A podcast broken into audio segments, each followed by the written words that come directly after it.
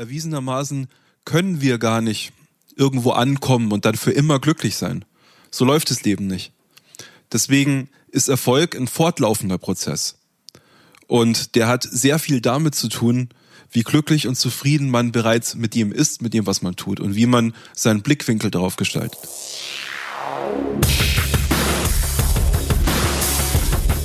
Die Szenemacher. Der Podcast für Kulturschaffende, Medienmacher und Nerds. Hallo liebe Leute, ich danke euch, dass ihr dabei seid bei der letzten Folge der ersten Staffel von Szenemacher. Wir machen zwei Monate Pause, danach geht's weiter mit neuen interessanten Gästen und neuen Themen, die ihr auch unter anderem mitbestimmen könnt. Es gibt eine Umfrage in der Facebook-Gruppe, da könnt ihr äh, die Themenschwerpunkte abstimmen, von was ihr mehr haben wollt. Äh, Im Moment zeichnet es sich ab, dass äh, die Themen Musikbranche, vor allen Dingen ähm, für euch am interessantesten sind. Ich denke auch, das hat mit meiner Expertise zu tun. Da habe ich doch ein bisschen mehr zu erzählen als jetzt bei diesen popkulturellen Nerd-Themen, die ich auch eigentlich ganz gerne behandle. Ähm, ja, äh, für diese Ausgabe steht im Zentrum das ähm, zweite Kapitel, das ich euch aus meiner kommenden Buchveröffentlichung vorlesen möchte. Ich denke, das bildet nochmal einen schönen, guten Abschluss, weil es nochmal die Philosophie hinter sowohl dem Buch als auch dem Podcast verdeutlicht und ähm, weil es vor allen Dingen nochmal einen schönen ähm, Cliffhanger und einen äh, netten Gedankenansatz für euch bietet, wenn ihr selber gerade aktiv Musik, äh, Musik macht und ähm, da mit gewissen Ambitionen und Zielen rangeht. Da kann ich euch nochmal ein bisschen was mit auf den Weg geben. Dann würde mich interessieren, was ist bei euch hängen geblieben? Welche Gäste fandet ihr bemerkenswert? Welche Themen haben euch beschäftigt? Und ja, vielleicht ähm, habt ihr sogar Inspirationen entnommen. Da würde mich auf jeden Fall interessieren, ähm, was da so euch begeistert hat. Ähm, bei mir war es so, ich habe ja öfter mal die Frage nach der Work-Life-Art-Balance gestellt. Das hat einfach auch die Bewandtnis, dass das was ist, womit ich mich selbst immer sehr schwer getan habe, äh, gerade in der Zeit, als ich sehr viel mit Musik erreichen wollte. Da ähm, habe ich es mit der Balance nicht so gehabt und ähm, habe auch wichtige Aspekte des Lebens beiseite geschoben, damit genug Raum für die Musik ist. Ähm, das ist natürlich jetzt etwas, was ich, äh, wovon ihr quasi profitiert, von den Erfahrungen, ähm, die ich da gemacht habe und ähm, wie man es vielleicht nicht tun sollte und wie man es besser tun kann.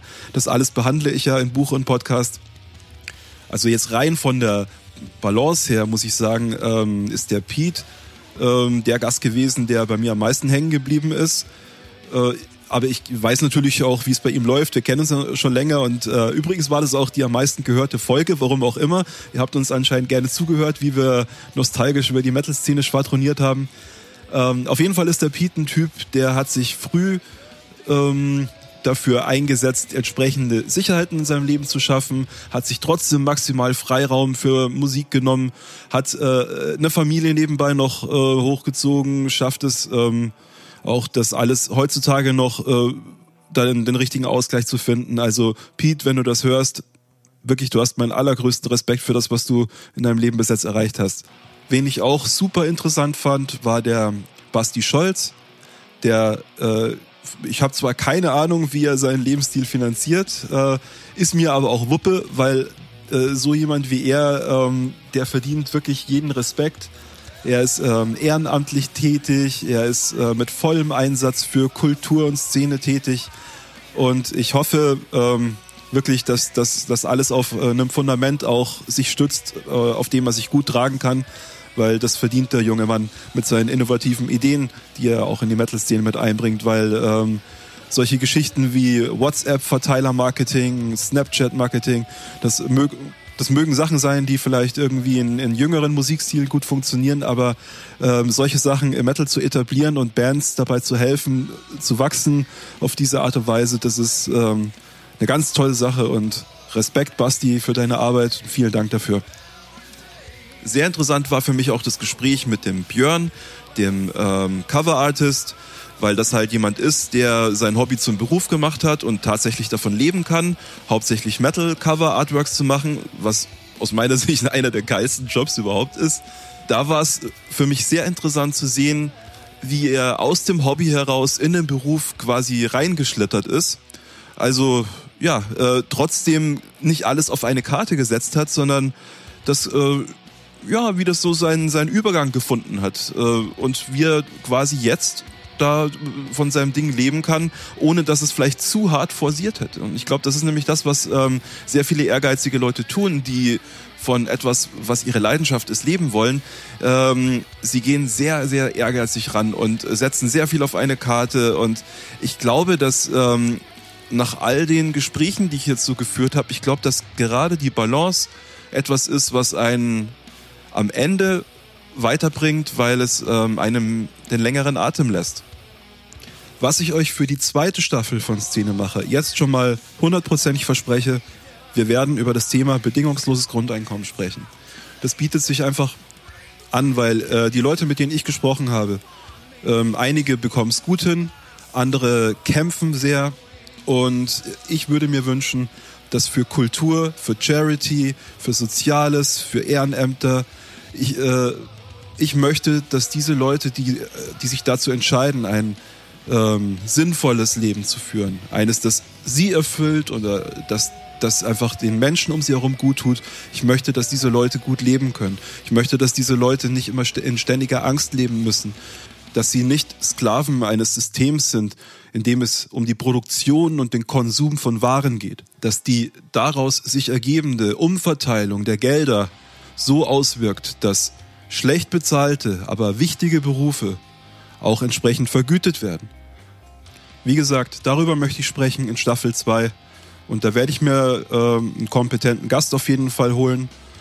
Jetzt kommen wir aber erstmal zum Abschluss der ersten Staffel, zum Abschluss dieses Podcasts. Ich lese euch das angekündigte Kapitel vor aus meiner noch namenlosen Buchveröffentlichung und ich glaube, da werden sich nochmal einige sehr ähm, stark wiederfinden, die das Thema Musikkarriere oder vielleicht auch transferiert auf irgendwas anderes mit dem Anspruch angehen, ähm, möglichst erfolgreich zu sein. Jetzt ist es so, dass aus Sicht der positiven Psychologie, aus Sicht der Glücksforschung, das Thema Erfolg nicht ähm, dieses große Ziel ist. Erwiesenermaßen können wir gar nicht irgendwo ankommen und dann für immer glücklich sein. So läuft das Leben nicht. Deswegen ist Erfolg ein fortlaufender Prozess. Und der hat sehr viel damit zu tun, wie glücklich und zufrieden man bereits mit dem ist, mit dem, was man tut und wie man seinen Blickwinkel darauf gestaltet.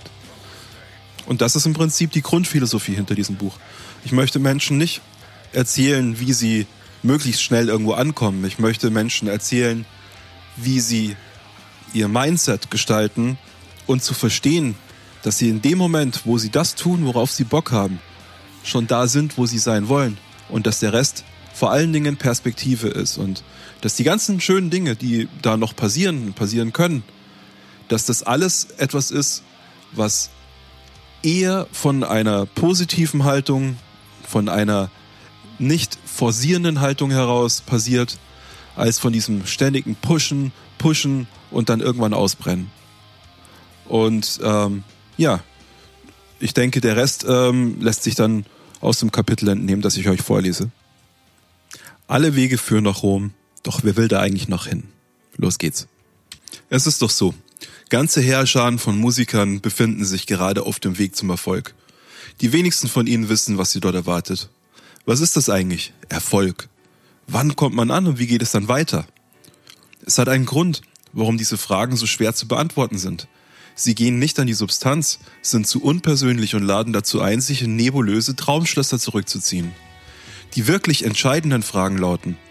Erstens, sind deine Ziele im Einklang mit deinen wahren Bedürfnissen? Zweitens, was hat dich ursprünglich motiviert, Musik zu machen? Drittens, was hat sich auf dem Weg dorthin verändert? Vielleicht kennst du die folgende Situation. Ihr habt einen Minigig in irgendeinem Keller oder Proberaum organisiert. Keinerlei Erwartungen an diesen Abend. Und plötzlich stellt ihr fest, dass ihr seit Jahren nicht mehr so viel Spaß hattet. Szenenwechsel. Ihr seid auf dem Konzert einer eurer Lieblingsbands. Die Halle ist voller fremder Menschen. Es fühlt sich eher beengt als intim an. Der Sänger ist nicht gut drauf und irgendwann bittet er vielleicht den Lichttechniker, er möge das Scheinwerferlicht auf die Leute richten, da er sich unwohl fühlt, wenn er sie nicht sehen kann. Die Vibes stimmen nicht. Und am Ende bleibt ein zwiespältiges Gefühl hängen. Das Interessante an dieser Gegenüberstellung ist die Tatsache, dass ihr alle gerne etwas hättet, das der andere hat. Der Profimusiker, der sich da unwohl fühlt auf der Bühne. Eure Unbekümmertheit und ihr seine Bühne. Letztere steht den meisten von euch jedoch nur gegen Bezahlung zur Verfügung, wenn überhaupt. Der Hintergrund ist eine Entwicklung, die man nicht isoliert mit dem Blick auf die Musikbranche betrachten kann. Wir erleben im Zuge der Digitalisierung seit Jahren eine Ausweitung des Longtail-Prinzips in allen möglichen Branchen. Heißt, mehr Vielfalt von immer unabhängigeren Akteuren, die sich aber immer kleinere Stücke vom Kuchen teilen. Einfach gesagt, zu viele Indie-Künstler wollen das Gleiche und zu, zu wenige Fans wollen es sehen. Aber wie du am eingangs beschriebenen Beispiel siehst, kann das durchaus ein Luxus sein. Oder willst du Mittwochabends 500 ausgebrannte Gäste bespaßen, die direkt aus dem Büro zum Konzert fahren und eigentlich nur eben den Headliner sehen wollen? Oder willst du für diese Gelegenheit tatsächlich bares Geld auf den Tisch legen? Oder sind es doch eher diese Abende mit den 20 völlig verrückten Fans und der anschließenden Party, die deine Leidenschaft nähern? Bedenke Folgendes. Vieles, das ein Profimusiker unterwegs so tut, ist Ballast für ihn. Eigentlich will er nur seine Musik mit Menschen teilen. Ob das jetzt 50 oder 5000 sind, ist eigentlich nur finanziell von Interesse, da es ja um die Qualität des Austauschs zwischen Sender und Empfänger geht. Aber er braucht natürlich die Masse, um von Musik leben zu können. Also packt er seinen Kram in ein meist viel zu kleines Gefährt, tingelt von Stadt zu Stadt, vernachlässigt die Gesundheit und Hygiene, denkt, denkt sehnsüchtig an seine Liebsten und verwaltet Papier und Social Media Kram. Außerdem wird ganz viel gewartet. Auf den Soundcheck, auf Personen, Informationen, Auftritt, Abfahrt. Und das sind nur die Widrigkeiten des Live-Geschäfts richtig an die Nieren geht Profis der Stress mit dem Tonträgergeschäft, dessen fortschreitenden Umbau zum Streaming-Service und die große Diskrepanz zwischen Aufwand und Ertrag. Man kann das also als Teil des großen Ganzen in Kauf nehmen, aber was wir eigentlich suchen, ist Freiraum, uns zu entfalten und Anerkennung für die Dinge, die daraus entstehen. Es ist durchaus angenehm und schmeichelhaft, wenn wir dabei eine steigende Anzahl von Menschen erreichen.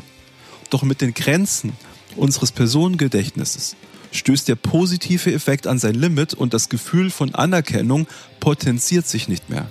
Im Gegenteil, individuelles Feedback wird ab einer kritischen Masse eher entwertet. Ist Wachstum also wirklich Erfolg?